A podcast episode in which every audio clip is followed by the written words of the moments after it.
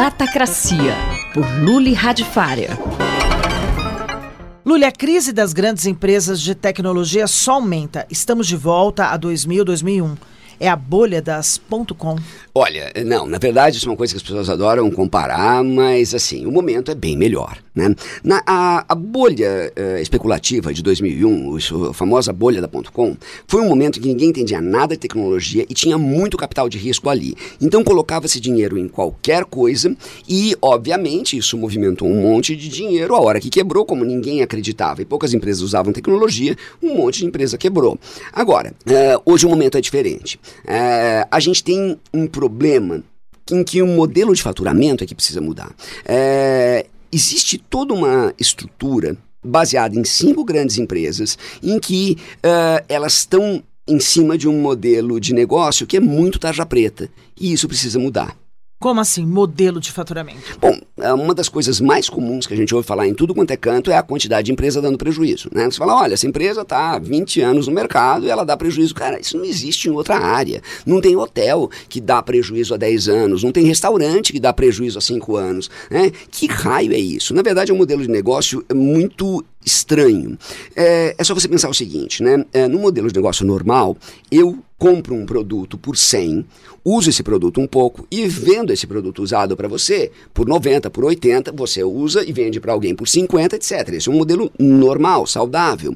Né? Nesse modelo de hoje, eu compro um produto por 100, não uso, faço um baita de um barulho contando para todo mundo que esse produto é incrível e vendo para você por 150 que comprou esse produto, então agora você tem que fazer mais barulho ainda e vender para alguém por 200. E o único objetivo é ter mais, mais, mais, mais usuários e nenhum modelo de faturamento. Então, isso é um enorme problema, porque ele gera pouquíssimo valor e a única coisa que tem algum valor que eles fazem ali é sequestro de dados. Então, você acaba tendo esse problema de privacidade, esse problema é, do Instagram influenciando meninas a terem problemas alimentícios, etc. Por quê? Porque basicamente eles não têm como ganhar dinheiro. Você tem razão é bastante predatório. Como isso pode mudar?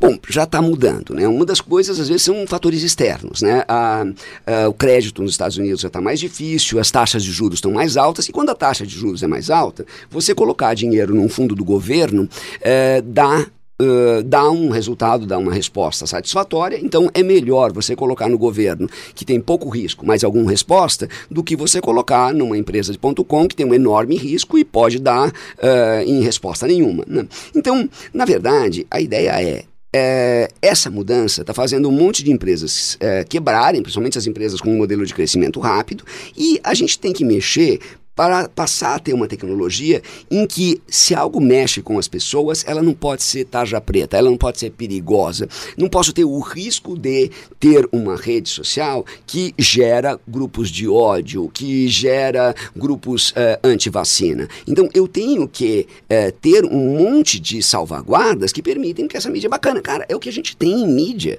Sabe? Assim, você não tem um jornal falando qualquer coisa, não tem jornal falando mentira. Pelo jeito, você é um otimista. Para que modelo você acredita que podemos evoluir, hein? Bom, é, como todas as outras indústrias, eu acho que a evolução é pendular. Então a gente começa é, indo para frente, aí retrocedendo, aí indo para frente, aí retrocedendo. É, é, na verdade, a gente precisa criar um modelo mais transparente que se preocupa realmente com o bem-estar do usuário. É só você pensar que várias indústrias visam o lucro, mas dá para produzir alimento sem matar todo mundo de diabetes. Dá para você ter um hotel que dá lucro sem custar uma fortuna, nem nem destruir o meio ambiente em volta. Então, a ideia é que esse ambiente sustentável precisa migrar para o mundo da tecnologia, que até agora sempre se, eh, se vangloriou do fato de, por ela ser virtual, ela não tem efeitos no mundo real. A gente está vendo que não é bem assim. Eu sou Sandra Capomatto, você ouviu Luli Radfarer. Datacracia, por Luli Radfarer.